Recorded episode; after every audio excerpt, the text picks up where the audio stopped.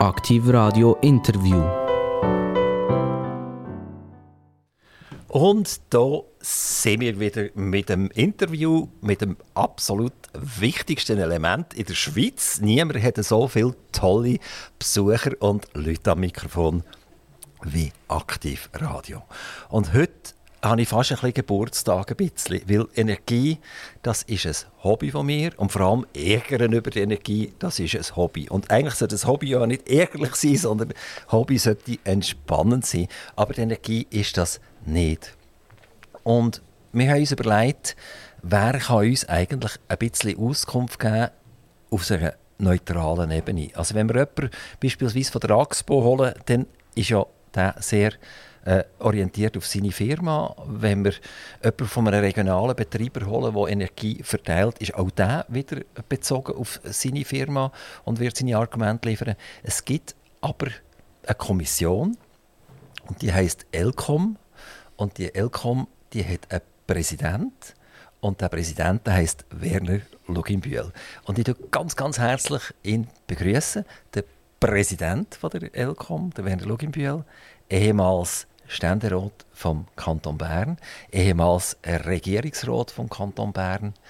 Und jetzt sind wir mega gespannt, was wir alles werden hören. Herzlichen Dank, Werner Loginbühl, dass du dich Zeit genommen hast, hier zu uns nach Zuchwil ins Studio zu kommen. Gern geschehen. Grüß euch miteinander. Werner Loginbühl, wir haben heute einen sogenannten Fachkräftemangel. Und ihr habt einiges Mal eine Lehre gemacht als Heizungstechniker oder Heizungszeichner. Die wären zwar vom Alter her schon pensioniert, aber könntet ihr jetzt nicht wieder eigentlich zurückgehen in ein Heizungsbüro und dort den Fachkräftemangel ein bisschen ausbügeln? Das könnte ich nicht. Ich, ich habe den Anschluss schon lange verloren. Äh, ich bin nach etwa zehn Jahren in der Branche bin ich weg äh, vom Haustechnikbereich und äh, durch das äh, habe ich relativ schnell den Anschluss verloren und ich könnte nicht mehr zurück, leider. Heizungstechnik, etwas ganz Wichtiges. Auch das hat ja mit, mit, mit äh, Energie sehr viel zu tun gehabt. Mögt ihr mich zurückerinnern, wo ihr angefangen habt? Die Heizung hat vermutlich primär mit Öl funktioniert, nehme ich an. Und sekundär vielleicht damals schon ein bisschen Gas. Ähm, hat man sich damals Gedanken gemacht über eine Kilowattstunde oder so etwas? Oder hat man einfach gesagt, die Heizung muss einfach schön aussehen und sie muss ein bisschen warm geben? Mögt ihr euch zurückerinnern an die Zeit, wo ihr die Lehre gemacht habt? Ja, das meine ich schon. Also äh, Ölheizungen sind sicher dann im Vordergrund gestanden, das ist ganz eindeutig. Aber äh, nicht nur, äh, wir haben davon über Wärmepumpen diskutieren dann zumal. Und ich kann mich auch erinnern, dass ich Planung gemacht für äh, Grundwasserwärmepumpen, aber auch erste Erdsondenanlagen sind dann äh, bereits installiert worden. Könnt ihr ganz schnell sagen, wann war das? Gewesen? Äh, das war in den 80er Jahren. Gewesen. Äh, das waren aber dann unglaublich teure Anlagen. Gewesen. Also das haben sich äh, nur äh, begüterte äh, Hauseigentümer können leisten über solche Sachen nachzudenken. Warum haben die das überhaupt gemacht? Das ist einfach, weil es, weil es Spass war. Es war fast ein bisschen Hobby, gewesen, dass man alternative Energien können austesten konnte. Ich glaube, das war ganz eindeutig ein Argument. Gewesen. Das waren Leute, die, die wahrscheinlich schon dann äh, etwas haben wollen erproben etwas haben wollen für die Umwelt machen und durch das haben sie, sie, sie bereit gewesen, relativ viel Geld zu investieren. Aber Diskussion Umwelt ist damals, als ihr die Lehre gemacht habt, nicht irgendwie wichtig gewesen, nehme ich an. Die Leute haben gesagt, baut mir eine Heizung rein. Das ist ja so. Und, äh, und sie haben sich nicht wirklich darum gekümmert, was das für eine Heizung ist. Es hat sie auch gar nicht interessiert. Die hat einfach preisgünstig müssen sein in erster Linie äh, und, und praktisch möglichst wenig damit zu tun. Und äh, in den Folgejahren, in der späteren Zeit, als ich noch in der Branche war, äh, eben sind vermehrt Wärmepumpen in die Diskussion gekommen. Man hat vermehrt auch wieder über Holzheizungen, Holzschnitzelheizungen diskutiert, weil man mit einheimischem Brennstoff arbeiten wollte. Aber äh, das waren das sind doch eher Ausnahmen. Gewesen. Äh, die meisten Leute wollten eine Ölheizung, wollen, weil die unkompliziert, kostengünstig äh, funktioniert hat. Wer ist eigentlich der grösste Energieverbraucher hier bei uns im Land? Sind das die Heizungen? Sind das die Lampen? Sind das die Autos? Wer ist eigentlich der Übeltäter, der hier so wahnsinnig viel Energie verbraucht, dass wir überhaupt über Energie reden müssen? Also die Zahlen habe ich jetzt äh, nicht mehr äh, auf dem Ticker, aber äh, der Verkehr ist sicher ein wichtiges Element. Ähm, die Haushalte sind ein wichtiges Element. Und ein drittes Element, das äh, äh, von recht beträchtlicher Bedeutung ist, ist natürlich äh, die Industrie, ist die Wirtschaft. Das sind so die drei Hauptverbraucher. Man hat jetzt in den letzten Jahren ein Wort kreiert, so ein richtiges Unwort, und das heißt Strommangellage. Hättet ihr euch damals, als ihr die Lehre gemacht habt, schon mal vorstellen dass es so ein Wort gibt, äh, das heisst Strommangellage? Äh, auch nicht. Ich hätte mir es noch im 2018 kaum vorstellen können. Das spricht ja nicht unbedingt für, für, für euch, wo, wo in dieser Technologie tätig seid, das spricht nicht unbedingt für die Politiker, dass sie sich 2018 nicht vorstellen können, was 2020, 2021 könnte passieren ja, dass man äh, ein bisschen naiv wirken rückblickend, dass man äh, irgendwie einen Krieg, wie er in der Ukraine äh, ist, äh, in Gang kam, dass man sich das nicht hätte vorstellen und auch kaum hätte vorstellen was das für enorme Auswirkungen auf die Energieversorgung in Europa hat. Aber wenn wir ganz ehrlich sein der Krieg hat ja einen gewissen lokalen Aspekt. Also der findet statt in der Ukraine und ein grosser Aggressor, Russland, überfällt das Land. Ich habe immer noch Probleme zu verstehen, wieso, dass wenn ein Russ den Ukrainer überfällt, eh nachher mehr Strom muss ducken. ja, äh, dort muss man einfach wissen, dass Gas für die europäische Stromversorgung sehr wichtig ist. Und man muss weiter auch in Betracht ziehen, dass wir, im Winter, dass wir über das Jahr zwar etwa so viel Strom produzieren, wie wir brauchen, aber wir produzieren mehr im Sommer, können im Sommer exportieren und im Winter müssen wir etwa 10% von unserem ähm, Bedarf müssen wir importieren. Und weil Gas äh, in der europäischen Stromproduktion eine grosse Bedeutung hat, hat eben der Krieg die Auswirkung gehabt, dass die europäischen Länder, dass der Westen gesehen hat, wenn das Russland die Ukraine überfällt, dann wollen wir unsere Abhängigkeit von dem russischen Gas drastisch reduzieren. Und die Abhängigkeit ist enorm. Also Europa hat über das Gesamte gesehen äh, gegen 50 Prozent von seinem Gasbedarf aus Russland bezogen. In Deutschland ist es sogar äh, deutlich mehr gewesen. Also dort ist es Grössenordnung zwei Drittel gewesen vom deutschen Gas, wo ist aus Russland kam. Aber wenn wir jetzt auf den Strom eingehen, würdet ihr mir jetzt eigentlich sagen, ein grosser Teil vom Strom ist durch Gas produziert worden. Also Richtig. Gas ist verbrannt worden. Das hat nachher irgendwie Hitze erzeugt, das hat eine Turbinen angetrieben und das hat Strom in die Haushaltungen geliefert. Also dann müsste man eigentlich die Politiker alle an den Ohren nehmen und sagen, seid ihr nicht ganz bachen? Die produzieren aus einem fossilen Brennstoff Strom. in der Schweiz ist das glücklicherweise nicht der Fall aber in Europa ist es halt so. Und wenn man Politiker äh, müsste ja die Ohren nehmen, dann am ersten Elbe dort, wo man sich derart einseitig abhängig macht vom einzigen Land, indem dass man eben zwei Drittel von seinem Gasbedarf aus einem einzigen Land bezieht und nicht besser diversifiziert. Und wenn das Land dann plötzlich ein Problem hat oder wenn ich mit dem Land ein Problem habe und das boykottieren dann in der kürzesten Zeit äh, die rund zwei Drittel vom Gasbedarf andernorts muss äh, beschaffen in der Schweiz haben wir ja heute eigentlich die glückliche Situation, dass wir quasi eine CO2-freie Stromproduktion haben. Also Gas spielt in der Schweiz selber für die Stromproduktion keine Rolle. Äh, unser äh, Hauptproduzent ist die Wasserkraft mit gegen 60 Prozent.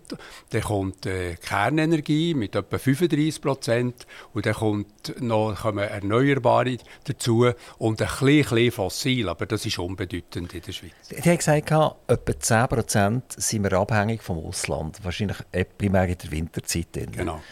Genau. Das würde ja bedeuten, wenn jetzt die, einfach die Politiker dort ein bisschen dümmer sind als unsere Politiker, dann würde das bedeuten, dass in dieser Zeit, in, wo man tatsächlich den teuren Strom von den anderen muss holen muss, dass der Konsument ein bisschen mehr müsste zahlen müsste, genau in dieser Zeit. Und das ist ja irgendwie November, Dezember, Januar, Februar, irgendwie so, oder die, die Winterzeit, wo äh, zu wenig Strom in der Schweiz produziert wird. Aber das ist ja nicht der Fall, sondern man hat ja uns aufs Auge gedrückt, eine, eine erhöhte Strompreise das ganze Jahr. Und das ist ja zum Teil verdreifacht. Oder ich könnte ja vielleicht sagen, wie hoch der Multiplikator überall ist. Je nach Region ein bisschen anders. Also irgendwie geht das nicht auf. Also 10% auf ein Drittel vom Jahr, das wären 3% nachher aufs Gesamtjahr gerechnet. Also wenn die Strompreise um 3% auf wären, dann würde ich sagen, dann hätte ich mit dem können leben Aber was jetzt aktuell auf meiner Stromrechnung drauf steht, von meinem regionalen Betreiber und Gas auch, das geht jetzt euch direkt nicht an, weil ihr seid ja die Elcom, also ihr seid Elektrizität, für das zuständig im Moment noch. Ähm, wieso ist mein Strompreis dann um 3% auf? Warum, warum ist, hat er sich um Faktoren erhöht? Also Strom wird heute äh, an den Strombörsen gehandelt.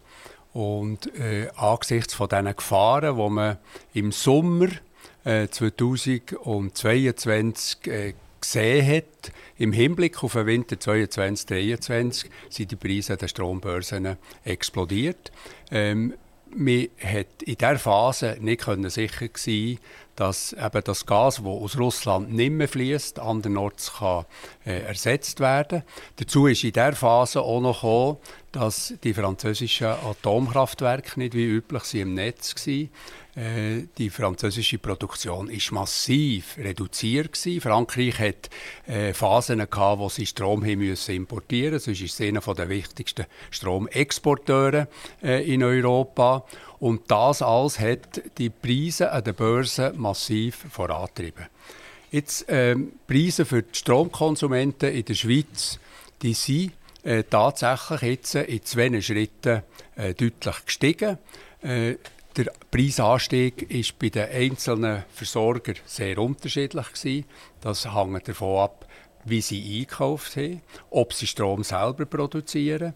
Äh, und insgesamt kann man etwa sagen, dass wir in den letzten zwei Jahren zusammen noch Grössenordnung 50 Prozent äh, Preiserhöhungen hatten im Schnitt. Im Einzelfall kann das deutlich abweichen. Wir gehen davon aus, dass wenn sich die Situation weiter so beruhigt, wie sie im Moment absehbar ist, dass es im nächsten Jahr wieder zu Preissenkungen wird. Was mir einfach nicht klar ist, und auch nachdem ihr jetzt geredet habt, ist mir immer noch nicht klar. 90% ist Schweizer Strom, eigener Strom. 10% ist externer Strom. Was geht mehr als Konsument die Börsen an? die würde mich nur dann etwas angehen, wenn ich eigentlich von den Grosskonzernen, ich sage es jetzt halt vielleicht ein bisschen deutsch und deutlich missbraucht wird. Warum das? Jetzt, wenn ich eine Kilowattstunde produziere und ich kann es am Sauser in Solothurn geben, für so viel Rappen, oder ich kann es an die internationale Strombörse geben, um Faktoren mehr. Dann reagiere ich als Unternehmung reagieren und sagen, super, das ist cool, ich gebe es an die internationale Strombörse weiter und produziere in der Schweiz eine Strommangellage und gebe es nicht mehr am Sauser weiter für sein Heimatli. Und das ist doch irgendwie absolut verwerflich. Umso mehr, dass die Grosskonzerne den Kanton, Kantonen gehören. Ich will Taxpo führen. Taxpo liefern zwar nicht den Konsumenten, indirekt schon, indem sie die Hunderte von kleinen äh, Verteiler beliefern und die wiederum beliefern nachher dann die Konsumenten. Ähm, Taxpo gibt bekannt, dass sie 2022 2023 im Geschäftsjahr ein EBIT von 4,19 Milliarden geschrieben hat. Das ist der Erfolg der Erfolge, oder? Und äh, das vordere Jahr ist auch schon so mega gut gesehen, oder? EBIT, schnell mal zu sagen, was das ist. Das ist der Earning Before Interest and Taxes, also bevor äh, die Aktionäre befriedigt werden mit irgendwelchen Dividenden und bevor der Staat seine Steuern bekommen hat. Wenn man aber wieder daran denkt, dass die Firma primär am Kanton Zürich und am Kanton Aargau gehört und noch ein paar anderen, dann ist ja das schon fast lächerlich, wenn man von EBIT redet, äh, before taxes, weil das kommt eh wieder äh, am Kanton oder der Kanton direkt zu gut. So, jetzt hat sich eigentlich der Kanton, wo BKW haltet mehrheitlich, wo eine Alpic haltet, äh, wo, wo, wo ein Axpo haltet etc., zum Find vom Bürger erklärt. Ja, das kann man so sicher nicht sehen. Äh, wir haben ja in der Schweiz 600 äh, Netzbetreiber und 600, damit auch 600 Versorger. Und wir haben eine Teilmarktliberalisierung, das heisst, nur Kunden, die über 100'000 Kilowattstunden pro Jahr verbrauchen, haben in freien Markt können wechseln Die anderen Kunden sind immer noch gefangene Kunden. Das heisst, äh, der lokale Stromverbraucher muss die mit Strom versorgen. Und der lokale Stromverbraucher der kann entweder selber Strom produzieren oder er tut ihn einkaufen. Und wenn er ihn einkauft, dann äh, sind Preisveränderungen, die sich in den letzten zwei Jahren äh, ergeben haben, vor allem getrieben gewesen durch die Frage, hat er äh, günstig und geschickt einkauft oder hat er zu schlechten Zeitpunkten müssen einkaufen und durch das höhere Preise gehabt. Aber bin ich als Endkonsument jetzt tatsächlich verantwortlich für all die Managementfehler, die da gemacht worden sind, bei den kantonalen Firmen, wie zum Beispiel bei einer Firma, Regio Energie ist jetzt das hier das gehört der Stadt Solothurn. Bin ich, bin ich zuständig für das? Eigentlich nicht, oder? Ja, aber wir sind natürlich in einer Marktwirtschaft. Wir sind in einer Marktwirtschaft und der Handel wird, wie ich vorhin gesehen habe, gehandelt. Und es gilt äh, das äh, Gesetz von Angebot und Nachfrage. Und wenn es gut verknappt ist oder äh, man davon ausgeht, dass es knapp wird, dann steigen die Preise bei diesem Gut. Und insofern äh, leidet dort der Konsument einfach unter die Folgen von dieser Entwicklung. Aber wir sind ja nicht immer im Wettbewerb. Die haben es gesagt, aber 100'000 Kilowattstunden kann ich freien Markt.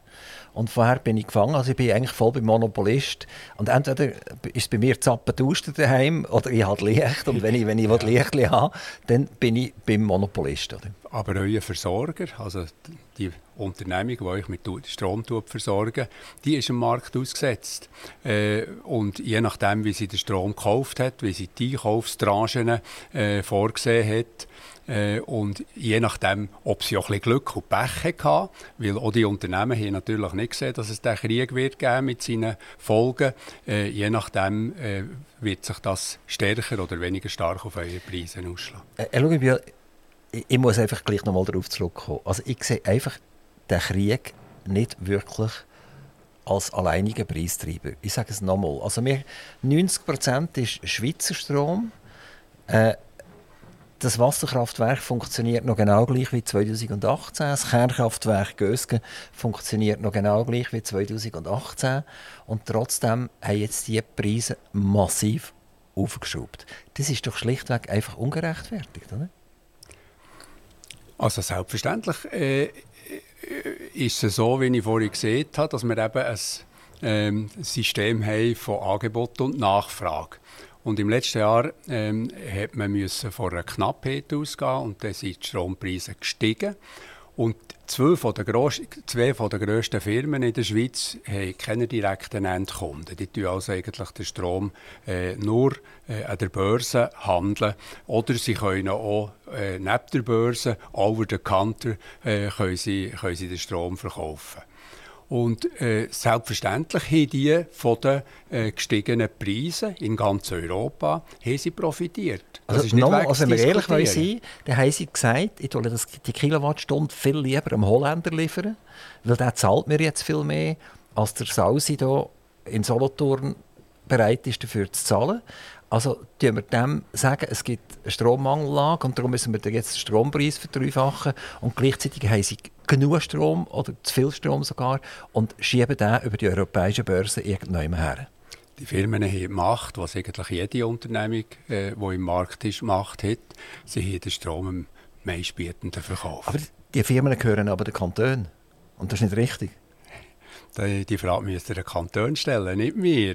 Äh, was sie äh, diesbezüglich für eine eigene Strategie haben, was sie ihren Firmen für Vorgaben machen.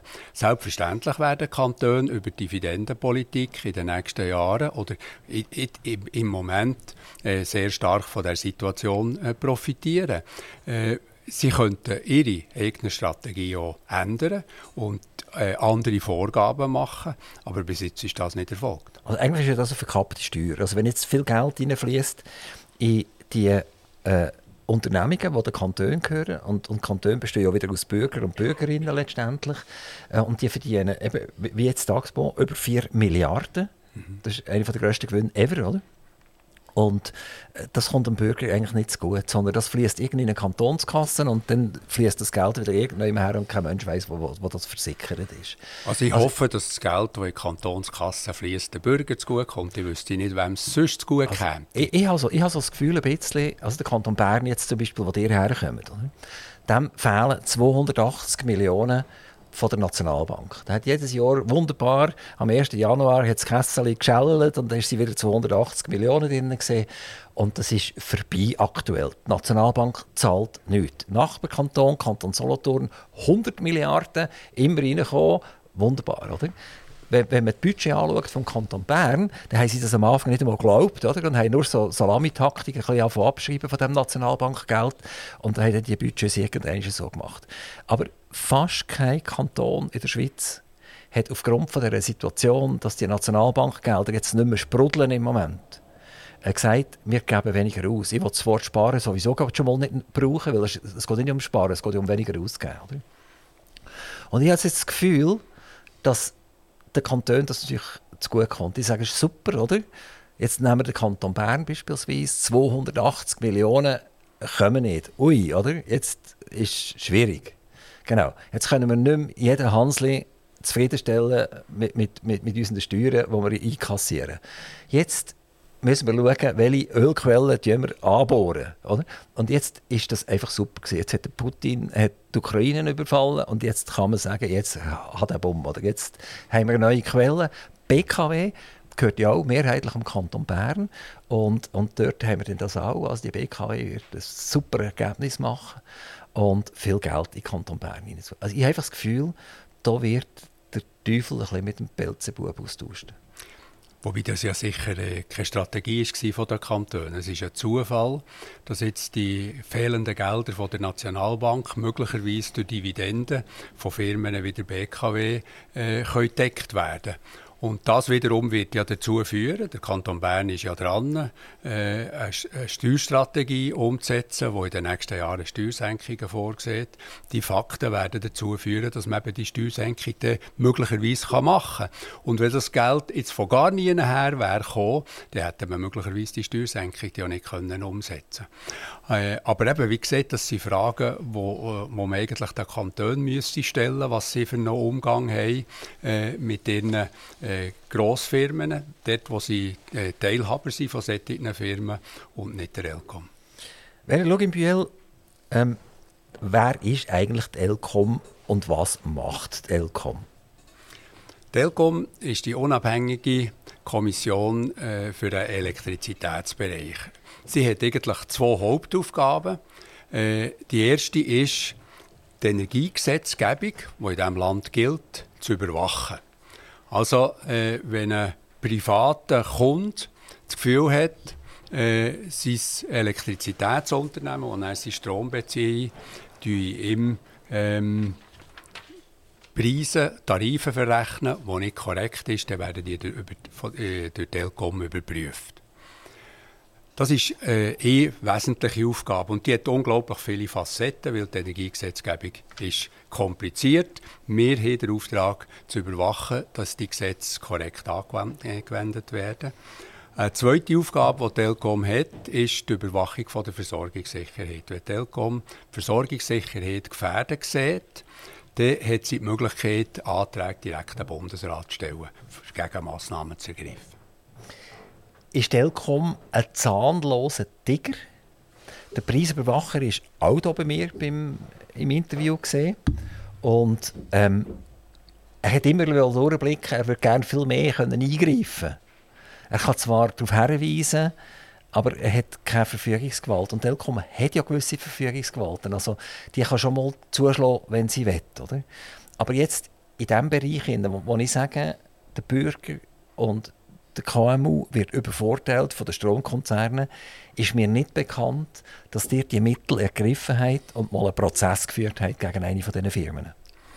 Wir überprüfen, ob äh, das Gesetz korrekt angewendet wird. Und wenn das Gesetz korrekt angewendet wird, dann haben wir keine weiteren Interventionsmöglichkeiten. Also haben wir ein Gesetzesproblem an und für sich. Aus Sicht des Bürgers haben wir ein Gesetzesproblem. Wir würden uns sicher in Teilbereichen äh, noch ein bisschen griffigere Handlungsoptionen, Handlungsmöglichkeiten wünschen.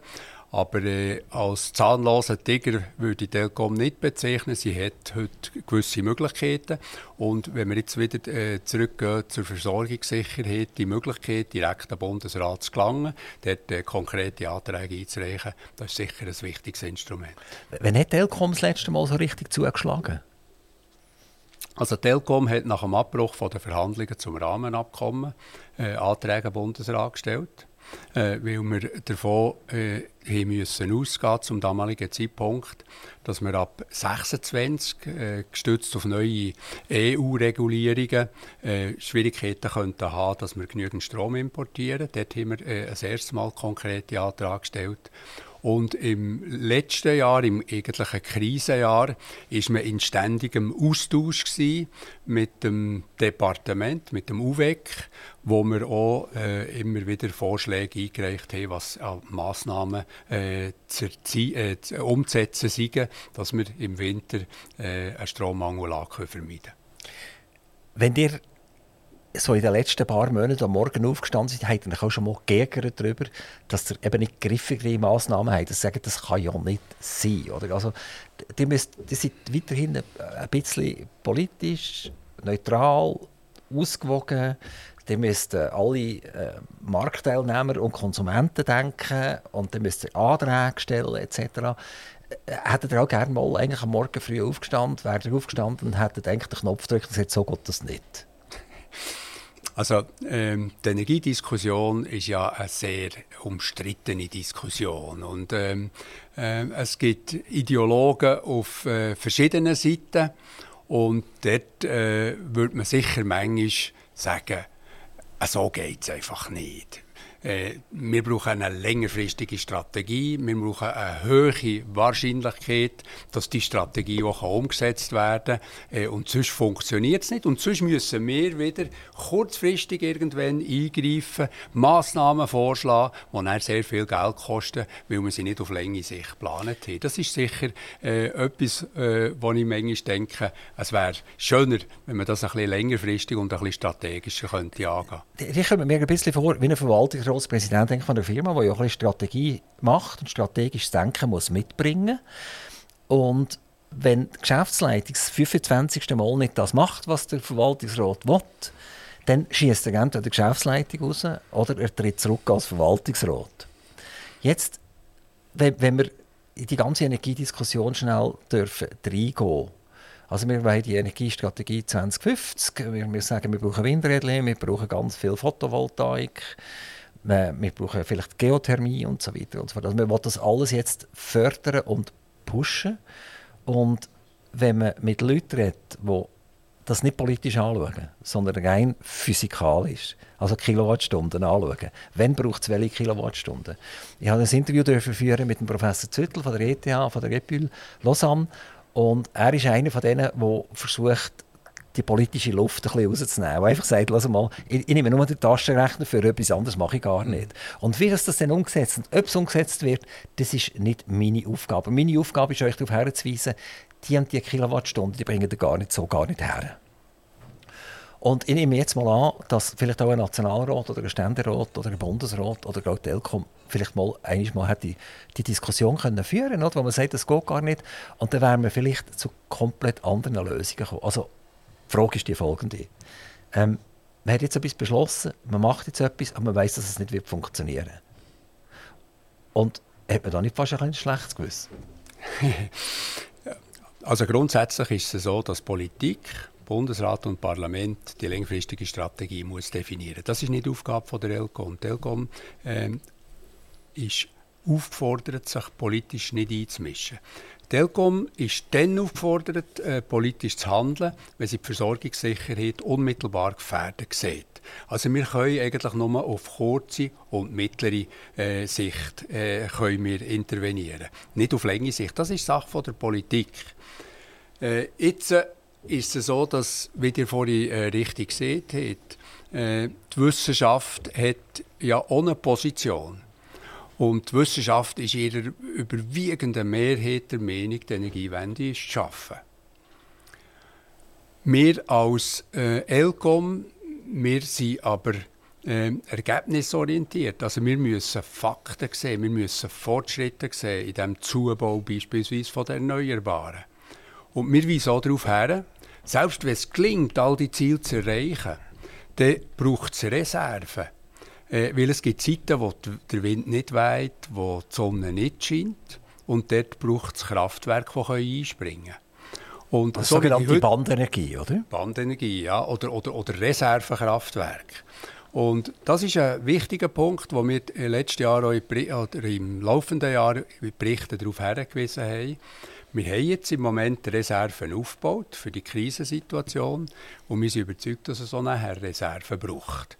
Wir äh, unterstützen das politische Ziel, dass man zubaut, jetzt im Bereich vom Wind und Sonne. Aber wir weisen darauf hin, es braucht immer Reserven, weil es kann zu äh, Importengpässen kommen. Es kann zu Phasen kommen, wo der Wind nicht bläst und die Sonne nicht scheint. Und dann brauchen wir äh, Reservekapazität. Und die müssen nach unserer Auffassung äh, aufgebaut werden. Und je nachdem, wenn dass man Kernkraftwerke außer Betrieb äh, wird nehmen, braucht es weitere solche Kapazitäten. Und dort haben wir auch Differenzen natürlich mit, äh, äh, zum Teil mit der Politik, die sagt, das braucht es nicht. Nehmen wir das Beispiel Wind. Wind, es hat ja glaube ich etwa 7 oder 8 Prozent ist vorgesehen, dass Wind die Energie liefert für die Schweiz. Ein, so ein Windrädchen ich sage jetzt extra Li, oder? wo relativ hoch ist und eine Durchmessung hat jetzt beispielsweise vom Rotor von etwa 80 bis 90 Meter, erzeugt ein Tiefengeräusch und das tönt etwa so wum, wum, wum, wum, etwa ungefähr so tönt das, oder? Wenn, das, wenn der voll am Schaffen ist. Man geht davon aus, dass etwa 10 bis 20 Mal die Distanz von der Höhe von so einer, von so einer Windmühle die tiefen Basstöne übertragen auf die Liegenschaften und auf die Ohren der Einwohner von diesen Liegenschaften. Also, sagen wir mal, so eine, so eine Windrädchen ist 150 äh, Meter hoch und wenn ich jetzt das mit Faktor 20 nehme, dann komme ich irgendwie zwei bis drei Kilometer Distanz zum nächsten Haus, zum nächsten Anwohner. Dann kann man in der Schweiz fast kein einziges Windrädchen setzen in einer Agglomeration, wo irgendwie ein Müsli oder ein Igali wohnt. Geht fast nicht. Das würde bedeuten, wir können nur auf Bergen rauf irgendwann her. Und dort ist einfach die Frage die Effizienz. Ist das nicht einfach eine reine Log und Trog und sagen, Wind in der Schweiz vergessen? Also im Moment laufen in der Schweiz, äh, wenn ich mich richtig erinnere, etwa 46 äh, von diesen Windturbinen. Und der Zubau in den letzten Jahren war sehr hart. Also es sind kaum Projekte bewilligt worden. Äh, für das Ziel von der äh, Energiestrategie zu erreichen, braucht es etwa 800 äh, von diesen Turbinen. Und speziell geeignet ist sicher äh, Jura, der Jura, kann man sagen, und äh, gewisse Berggebiete, Pässe, wie beispielsweise äh, der Gotthard, wo ja jetzt so vier äh, von diesen Turbinen stehen. In der Vergangenheit war es so, gewesen, dass es Bewilligungs- und Realisierungszeittauer 15 bis 20 Jahre war. Also so werden wir es mit Sicherheit nicht schaffen. Es ist nicht völlig wegzudiskutieren, dass natürlich die Schweiz ein dicht besiedeltes Land ist und dass es in der Schweiz ungleich schwieriger ist, geeignete Standorte zu finden. Ich kann euch heute auch nicht sagen, ob wir die 800 äh, werden erreichen. Also sollten wir ehrlich sein und sagen, die 7 bis 8 Prozent, die wir mal streichen und schauen, wie wir die sonst noch ersetzen können? Nein, das Parlament hat ja jetzt den Windexpress äh, beschlossen und äh, ich glaube, jetzt müssen wir mal schauen, ob man auf diesem Weg äh, vorwärts kommt, ob wir äh, auf Zielpfad kommen. Weil auf, auf, die bisherige Art werden wir es mit Sicherheit nicht schaffen. Wenn man jetzt aber über den Windexpress sieht, wohl, ist wieder, wieder ein wunderschönes Wort, das ist fast wie Strommangellage, oder?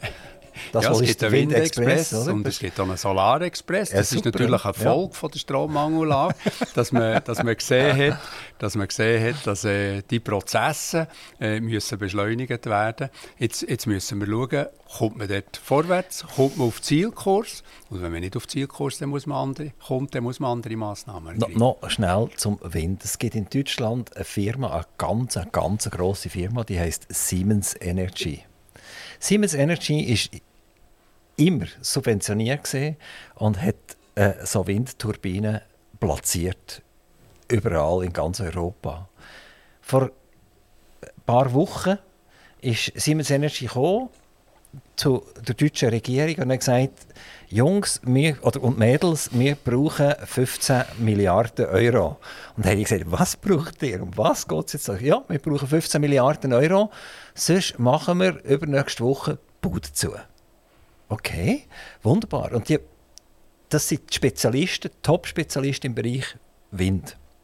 Und siehe da, das hat ein paar Tage gebraucht, bis die 15 Milliarden gesichert waren. Also es ist eine private Firma, die schlichtweg einfach vom Staat, vom Steuerzahler, äh, ich glaube, etwa 50 Prozent von den 15 Milliarden sind direkt vom Staat jetzt und die andere Hälfte ist über Staatsgarantie über die Banken gekommen. Also Banken geben das Geld, weil sie wissen, der Staat garantiert, wenn es die gleich putzt. Oder? Also, und jetzt sind wir bei der ganzen Subventionspolitik ich fühle mich einfach nicht mehr wohl. Oder? Wenn der Migro mit dem Joghurtdeckel die Gurken subventioniert, dann kann ich ja das noch einigermaßen verstehen, dass sie sagt, okay, wir verkaufen so gut Joghurt und äh, das kann ja dem Konsument wurscht sein.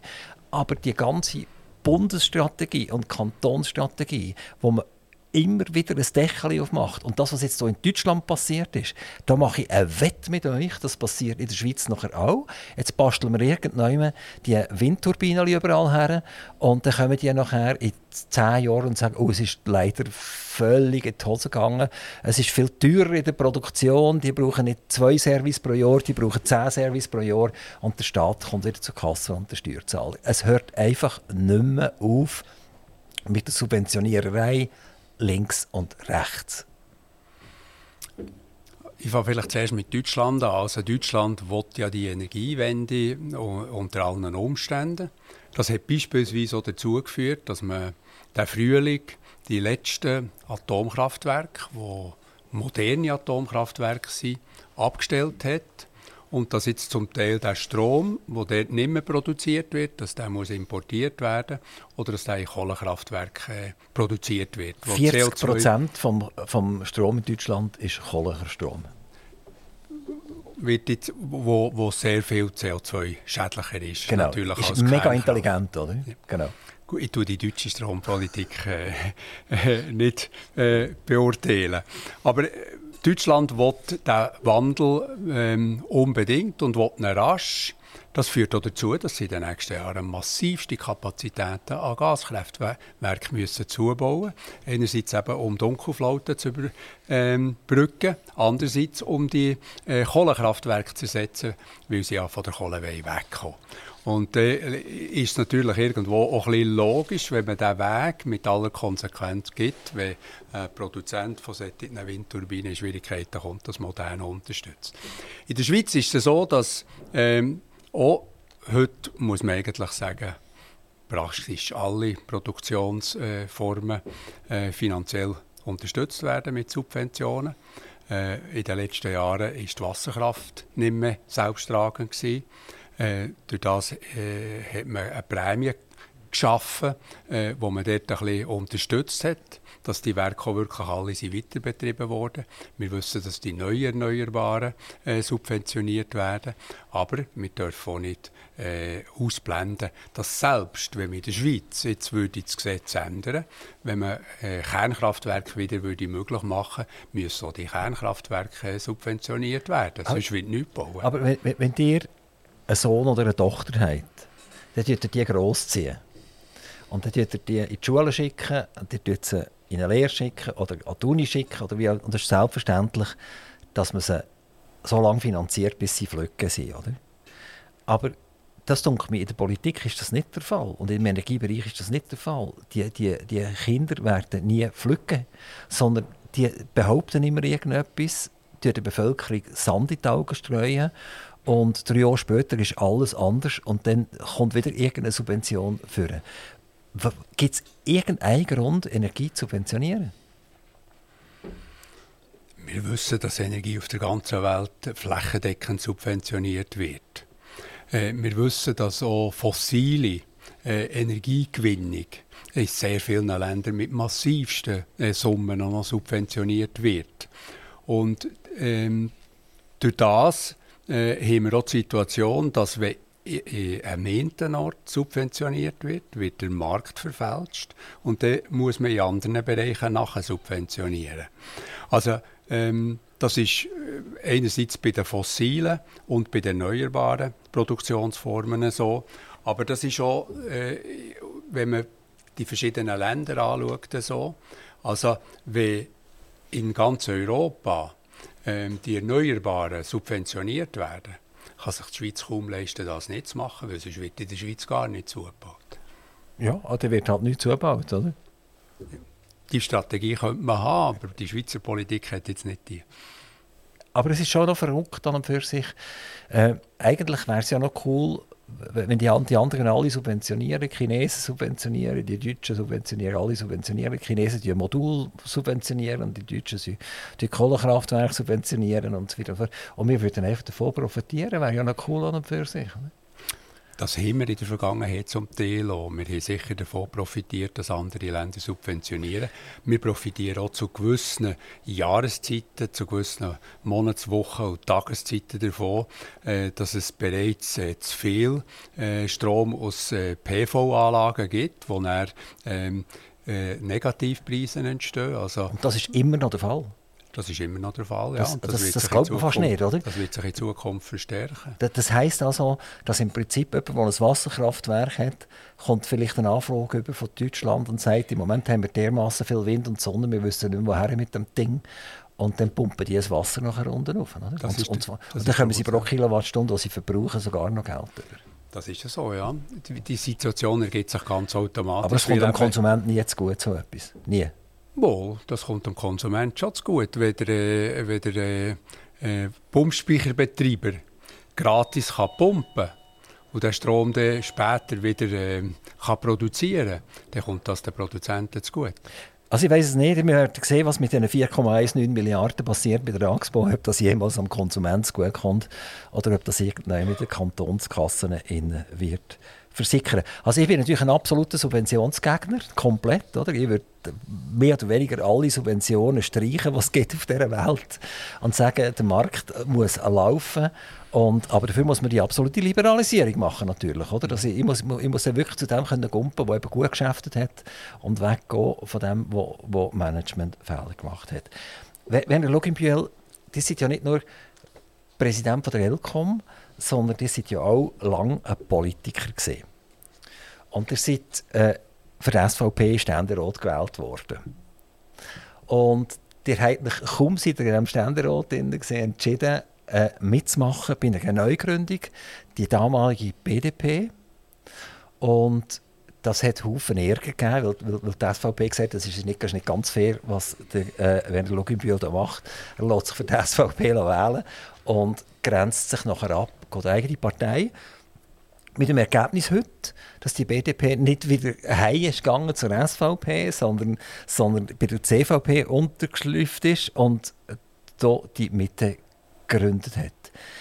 Wo ihr damals SVP-Parteisekretär war, hättet ihr jemals können denken dass ihr jetzt eigentlich ein CVPler seid?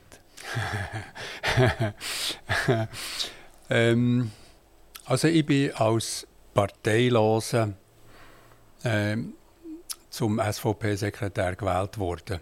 Ich war zwar Gemeindepräsident in meiner Gemeinde, aber in meiner Gemeinde hat es keine Parteien gegeben. Und ich habe später auch nie eine Partei gegründet. Das ist von Seiten der SVP ist das gewünscht worden. Das ist später auch von Seiten der BDP gewünscht worden. Ich hatte das Gefühl, gehabt, auf kommunaler Ebene, äh, gestützt auf meine Erfahrungen, sind eigentlich äh, Parteien nicht unbedingt förderlich. Also ich bin eigentlich relativ unbelastet als Parteiloser, bin ich Parteisekretär geworden. Und äh, die Berner SVP war äh, Mitte der 90er Jahre eine Partei, gewesen, äh, wo, wo ich mich durchaus wohlgefühlt habe. Es hat aber später Tendenzen gegeben, die für mich bisschen zu extrem wurden. Und es hat schon länger natürlich äh, im Kanton Bern, in der Berner SVP, äh, Leute gegeben, die mit einer Abspaltung geliebäugelt haben. Und die ist dann, dann dummerweise tatsächlich unmittelbar nach der äh, Wahl zum Ständerat ist die passiert. Das ist für mich eine unmögliche Situation gewesen. Äh, aber wenn man in einer solchen Situation ähm, schon immer tendenziell mit diesen ähm, geliebäugelt hat, die einen eigenen Weg gehen wollen gehen, äh, ist mir dann nicht sehr viel anders geblieben, als äh, dort mitzugehen. Ich, um zurückzukommen auf eure Frage, ähm, selbstverständlich hätten wir das dann nicht können vorstellen Aber äh, das Leben spielt manchmal äh, unerwartet. Äh, die, die, heute, wenn, wenn ihr an Turnen geht, nehmt ihr das Mitte-Blatt führen und das einwerfen? Oder eher das SVP-Blatt?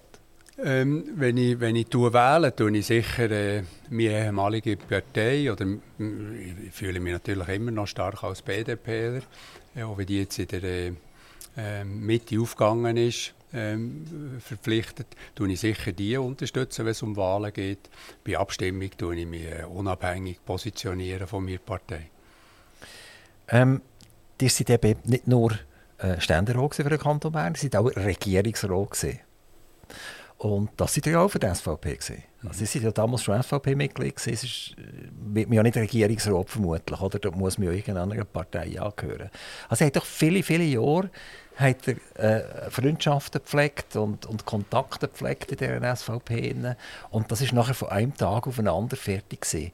Das ist vermutlich schon noch eine Zäsur. Also jetzt nicht nur eine politische Zäsur, sondern auch da gehen ganz viele Freundschaften kaputt. Oder? Da, da geht die Umgebung verändert sich, die Leute verändern sich.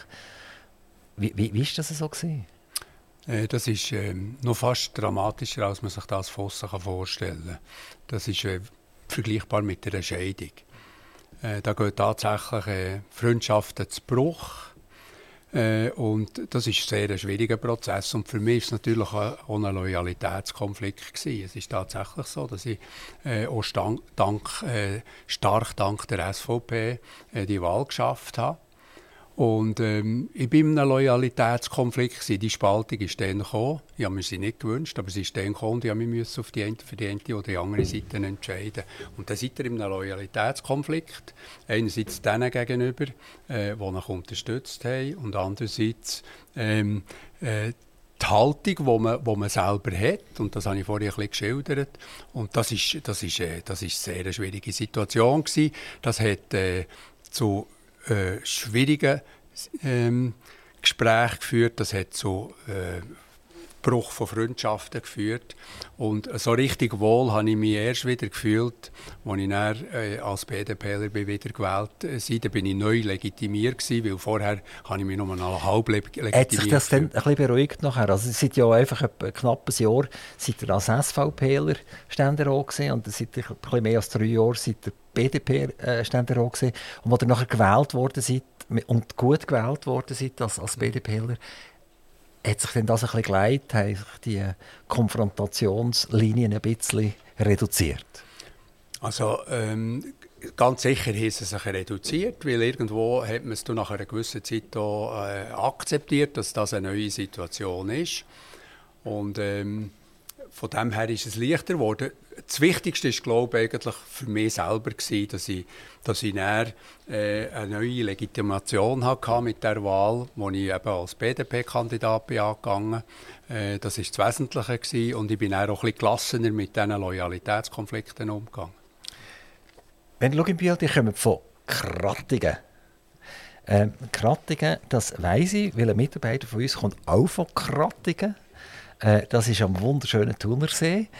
Aber ohne dass wir Mitarbeiter hätten von Krattingen, hätte ich nicht gewusst, wo das liegt und was Krattingen so ist. Wenn ihr jetzt einen kurzen Werbespot müsstet machen als Ex-Gemeindepräsident von Krattingen, wie würde der gehen? Also Krattingen ist eine Gemeinde am linken Thunerseeufer zwischen Spiez und Interlachen mit etwa 1000 Einwohnern. Ist wunderbar gelegen, so ein auf einer hohen Terrasse mit einer sehr hohen Lebensqualität, weil die Autostrasse geht unten am See durch, wo zwar zu Kattingen gehört, aber die Besiedlung ist deutlich weiter oben, wo sehr gut erschlossen ist. Äh, also ein sehr angenehmer Ort äh, zum Leben äh, und auch zum Ferien machen mit einer sehr hohen Lebensqualität. Die sind in Krattingen auf die Welt gekommen. Der hat in Krattingen die Schule gemacht. Die sind in Krattingen geblieben wohnen, wo der Regierungsrat war und Ständerat war. Mhm. Und die wohnen heute noch in Krattingen. Also eine, eine richtige treue Seele, oder? Eine richtige treue Seele, ja. Und äh, warum ist das dazu gekommen? Also man könnte ja sagen, okay, äh, wenn ich in Bern arbeite, dann gehe ich nach Bern oder ich studiere in Freiburg oder irgendwo und dann gehe ich einmal nach Freiburg und so weiter. Aber die sind einfach in Kratten geblieben. Äh, fehlt einem da nicht ein bisschen die Weitsicht? Also man sieht schon weit über den Thunersee über, das ist mir schon klar, oder? Aber also, man sieht ja nicht einmal bis zum Brienzersee oder nicht einmal nach Interlaken hindern. Oh, wir sehen bis Iseltal. Schon? ja, es ist so. Also. Praktisch... Äh, ja, man, man, man sieht auf den Prinzersee.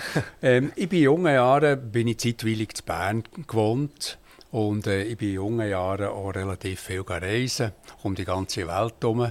Und ich glaube, das hat mir äh, eine gewisse äh, Weltoffenheit gegeben und den Horizont ein bisschen erweitert. Aber die hohe Lebensqualität in diesem Dorf hat mich dann dazu bewogen, wieder zurückzukommen. Ich will wieder zurück zur Energie es ist doch schön, über Krattungen zu reden, oder? Und so weiter. Aber jetzt gehen wir zurück zur Energie. Die hat ein Forum gehabt, ein Forum 2023 von der Elcom. Das ist gerade kürzlich gesehen im wunderschönen Paul Klee Museum. Wer noch nie dort war, äh, unbedingt mal dorthin gehen. Äh, der Paul Klee, international renommierter Künstler, der der Bern, Stadt Bern eine, eine Note gibt.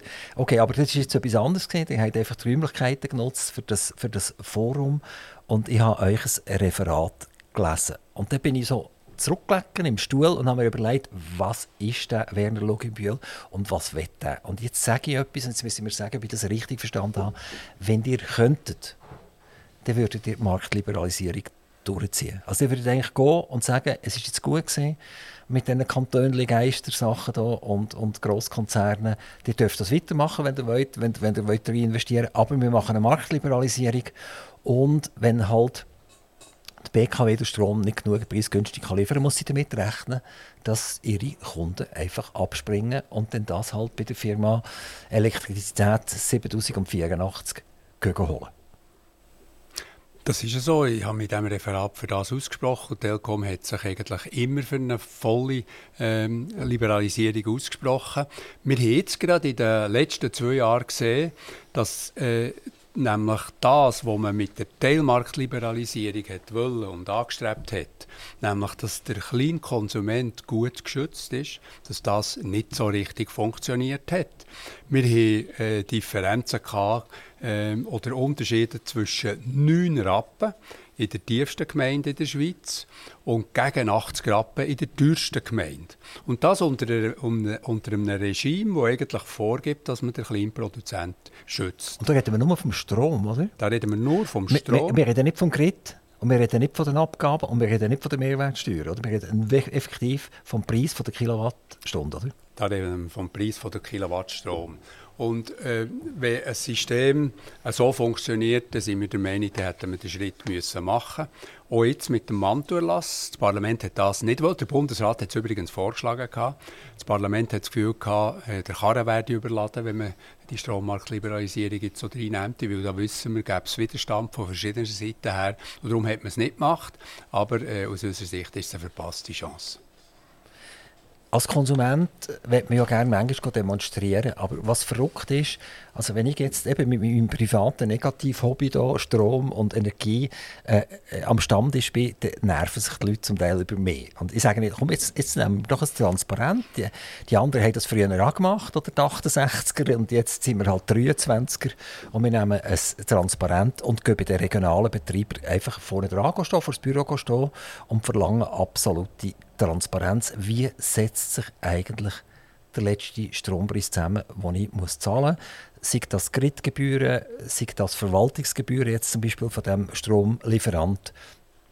Und dann geht eigentlich das grosse Gerne los. Also irgendwie kann ich den Schweizer am Stammtisch nicht dazu bringen, mit mir zu demonstrieren. Könnt ihr das verstehen?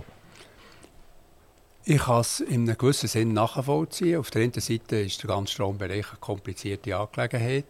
Auf der anderen Seite, selbst wenn wir jetzt in den letzten zwei Jahren Preiserhöhungen hatten, ist wahrscheinlich äh, der Jahrespreis, den der Durchschnittsschweizer für den Strom zahlt, äh, liegt immer noch in einem Bereich äh, von, einem Monats, ähm, von einer Monatsprämie für Krankenkassen.